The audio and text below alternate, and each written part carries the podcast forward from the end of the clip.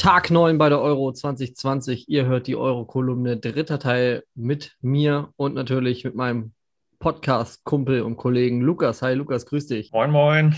Moin, moin, Lukas. Ja, EM-Fieber, wir haben es letztes Mal besprochen. Wir wollen hier in diesem Podcast, in diesem Special von Alles ohne Würfel, einen kleinen Rückblick bieten, einen kleinen Ausblick bieten und die aktuellen Geschehnisse zur Europameisterschaft 2020-21 besprechen. Wie groß ist dein Fieber nach dem äh, verlorenen Spiel gegen Frankreich noch? Also es ist noch da. Ich bin aber jetzt sehr gespannt. Äh, da ist ja jetzt gut Druck drauf auf dem Kessel am Samstag schon und äh, das ist doch auch, äh, ja, gibt dem ganzen Spiel auch noch mal ein bisschen mehr Bedeutung. Also ich freue genau. mich drauf.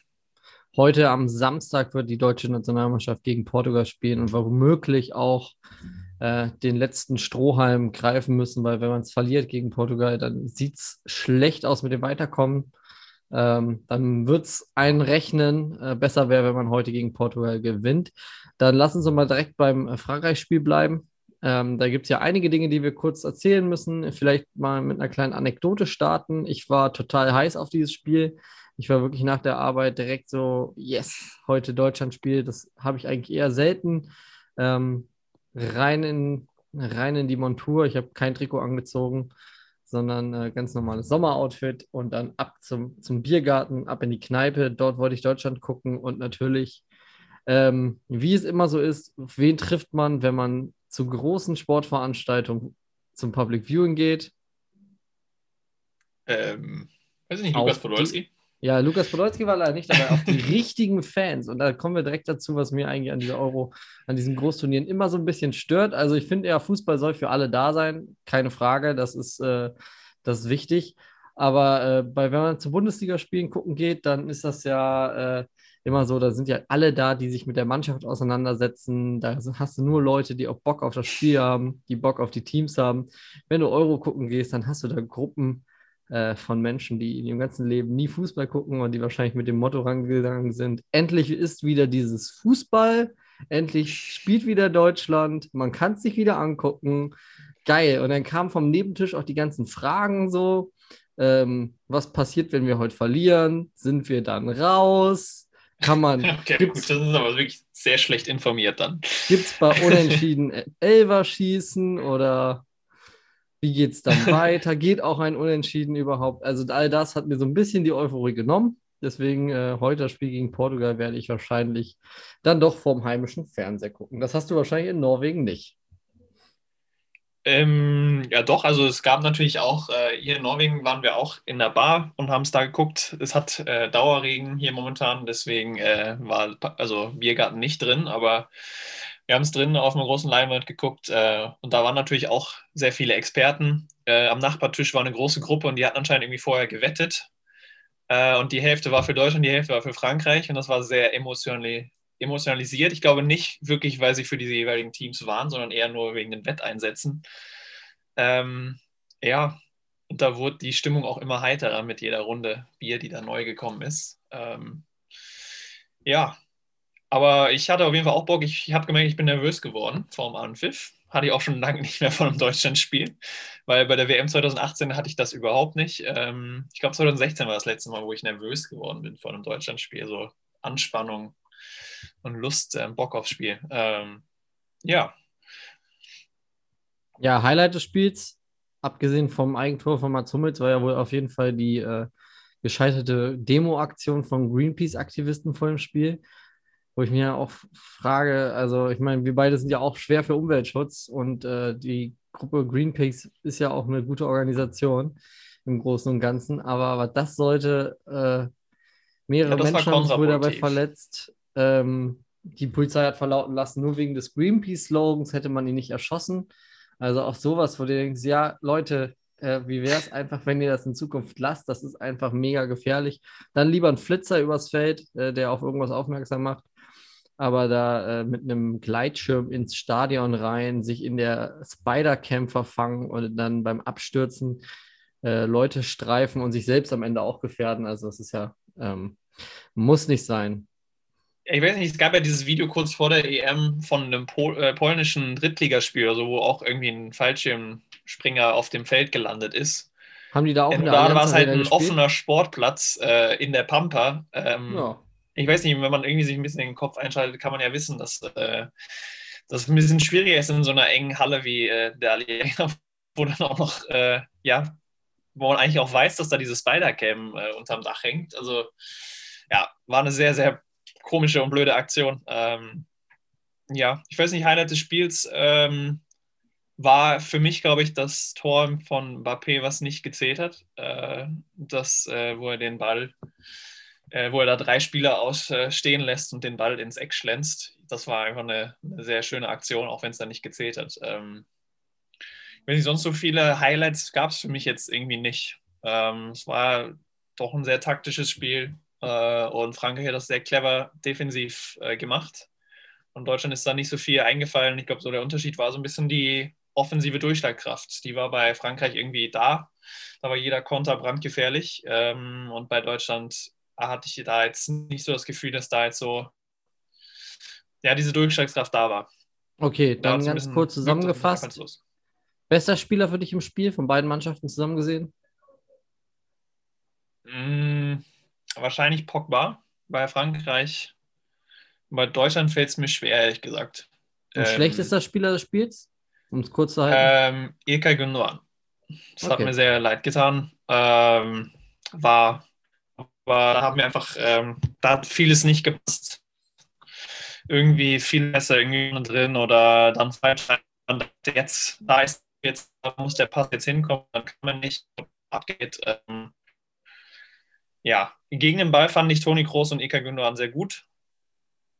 Ähm, ja, nur offensiv hat das bei Ilkay auf jeden Fall nicht gepasst. Ja, für mich der schlechteste Mann vielleicht Toni Kroos.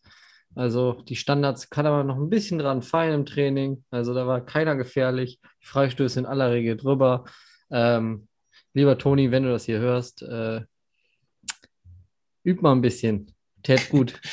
Und dann klappt's gut vielleicht in- unseren Mündern hier, aber äh, Ja, du, also ich, Ich fand- noch äh, ich fand keinem, Toni ich aber- in ich fand- Eurospielen bald drüber gesetzt. In allen meinen Eurospielen.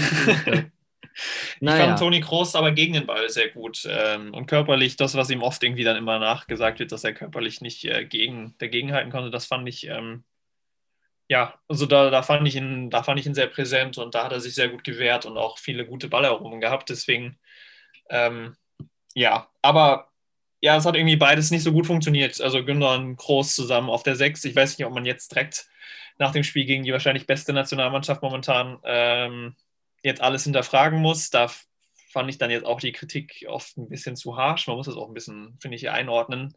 Man hat dagegen die beste Mannschaft momentan gespielt, äh, so Nationalmannschaft.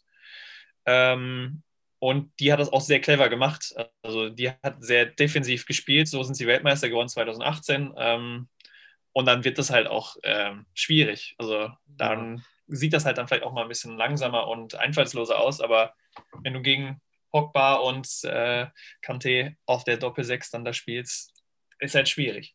Ja, also ich bin ja immer noch der Meinung, Deutschland hat äh, ein anderes Problem. Ich finde Frankreich jetzt nicht so überragend. Ja, ich glaube, gegen andere Teams im aktuellen Turnier wird es noch ein bisschen schwerer, dazu gleich noch mehr. Aber ich finde, wenn du vorne keinen richtigen Stürmer drin hast, der auch mal einen Gegenspieler winden kann, der auch mal einen Raum aufreißen kann, immer nur die äh, Pass-Pass-Spieler und das alles ohne, ohne Durchschlagskraft. Also ja, da wird es dann schwierig gegen Mannschaften, die gut organisiert sind. Die Franzosen spielen sehr defensiven Fußball, obwohl sie eigentlich eine sehr offensive Mannschaft haben könnten. Ähm, da tät halt so jemand gut wie Erling Holland, aber der hat leider sich für Norwegen entschieden und auch äh, keinen deutschen Pass. Naja, beste Mannschaften, du hast es gerade angesprochen. Lass uns ganz schnell darüber rüberrasseln, weil wir haben ja auch schon ein paar Teams, die es äh, geschafft haben, in das Achtelfinale einzuziehen. Ähm, Italien hat es geschafft, zwei Siege sind für mich momentan das beste Team, was ich so gesehen habe. Beide Spiele fand ich sehr anspruchs äh, ansprechend. Ähm, die Belgier sind natürlich weiter durch ihren Sieg gegen Dänemark, stehen schon als sicherer Achtelfinalist fest. Ähm, wobei bei den Dänen, wie letztes Mal schon erwähnt, glaube ich momentan der Kopf auch ein bisschen ja, woanders steht als rein auf diese Euro, rein aufs Sportliche. Dafür war die. Leistung, dafür war die Leistung echt top. Ähm, Genau, das wollte ich auch sagen. Ja, Ähm, Top-Spiel. Ja, weiß nicht, kurz zu Belgien vielleicht. Das ist natürlich auch Hammer, wenn du äh, von der Bank äh, De Bruyne, Eden Hazard und Axel Witze bringen kannst. Einfach ja, nur von den Namen her. Und De Bruyne hat, glaube ich, direkt mal gezeigt, dass er ein Anwärter auf äh, Weltfußballer ist dieses Jahr. Äh, kommt rein und äh, ja, Sahneverfassung. Er hat jetzt durch seine Verletzungspause, durch seine drei Wochen, die er jetzt gefehlt hat, äh, nichts an seinem Spielwitz und so verloren. Also das war schon Wahnsinn. Der hat direkt mal einen Unterschied ausgemacht da auf dem Platz. Ja, Niederlande auch schon weiter. Also die, hier diese Kolumne soll ja auch so ein bisschen dafür dienen, wenn man die letzten Tage Euro nicht intensiv verfolgt hat. Also Italien, Belgien und die Niederlande haben sich schon ihr Tickets für das Achtelfinale gesichert. Deutschland muss heute gegen Portugal punkten, ähm, damit die Chancen gewahrt bleiben auf ein Achtelfinale, auf ein Weiterkommen in dieser Gruppe. Das letzte Spiel dann gegen Ungarn kommende Woche Mittwoch. Auch dann haben wir wieder hier unsere Kolumne am Start. Ist ja klar. Ja, gegen Portugal, was wartest du für ein Spiel oder was wolltest du noch sagen? Ich wollte noch kurz zu Italien sagen, für die Leute, die jetzt vielleicht nicht äh, alle Spiele mal so als Experten gucken. Italien kennt man ja eigentlich immer Defensivfußball 1-0 gewinnen oder so und eklig gewinnen. Ähm, zwei Spiele, zweimal 3-0 und auch ganz schön euphorisierenden Fußball. Ähm, nur das schon mal reinzuwerfen, also damit man auch als Experte da ein bisschen was äh, bei seinen äh, Public Viewings äh, zugutehalten kann und ein bisschen was auspacken kann. Also Italien dieses Jahr ein bisschen anders äh, und spielt ziemlich geilen Fußball. Ähm, genau, damit man sich da nicht blamiert in den Unterhaltungen. Ähm, genau, Deutschland, ja. Portugal. Wolltest du jetzt äh, zu dem Thema kommen? Ja, lass uns doch schnell über das Spiel Deutschland-Portugal fliegen. Also, äh, ich habe das Spiel der Portugiesen gegen Ungarn geguckt. Na klar, das haben die Portugiesen etwas äh, zu hoch gewonnen mit 3 zu 0. So stark waren sie aber auch nicht. Die Ungarn haben auch sehr gut dagegen gehalten. Ähm, ich schätze die Chancen eigentlich ganz gut ein. Das Spiel gegen Frankreich war jetzt nicht allzu schlecht. Man wird so ein bisschen seine Lehren aus diesem Spiel gezogen haben. Vielleicht äh, ein bisschen mehr Mut nach vorne wagen, weil die Mannschaft jetzt auch unter Zugzwang steht. Gegen Frankreich war es ja dann doch so ein bisschen bloß nicht zu viele Fehler machen, um sich nicht zum Auftakt vielleicht auch zu blamieren. Gegen Portugal muss jetzt alles in eine Waagschale geworfen werden. Ich werfe die 5 Euro ins Phrasenschwein und ähm, ja, ich sage Deutschland, Portugal, Deutschland gewinnt auch dieses Spiel und dann entscheidet sich im letzten gegen Ungarn, welchen Platz wir in der Gruppe machen. Also ich habe ähm, Portugal jetzt einen der Top-Favoriten auf den Titel. Ähm, ich Kann ich nicht verstehen. Kann ich nicht verstehen. Äh, ich habe das Spiel leider nicht sehen können jetzt, aber ich äh, gegen Ungarn, also in voller Länge. Äh, deswegen weiß ich jetzt nicht ganz genau, wie sie da gespielt haben, aber für mich hat diese Mannschaft alles, was eine Titelmannschaft äh, was eine Titelmannschaft braucht. Ähm, klasse, klasse Innenverteidiger, ähm, äh, gute Spieler in der Offensive, weiß ich nicht, da ist fast jeder auf mindestens internationaler Klasse bzw. Weltklasse plus Cristiano Ronaldo, der 85 Minuten lang äh, kein gutes Spiel macht und dann einen Doppelpack äh, schnürt und das dritte Tor auch einfach ja, absolut, absolute Weltklasse, äh, wie er den da macht, das dritte. Ähm, deswegen, ich habe die Portugiesen auf dem Zettel. Aber ich glaube auch, Deutschland hat auf jeden Fall eine Chance. Äh, und ich freue mich einfach mega auf dieses Spiel. Ähm, und bin gespannt, ob Löw eine neue Idee, ein bisschen einen anderen Plan vielleicht hat.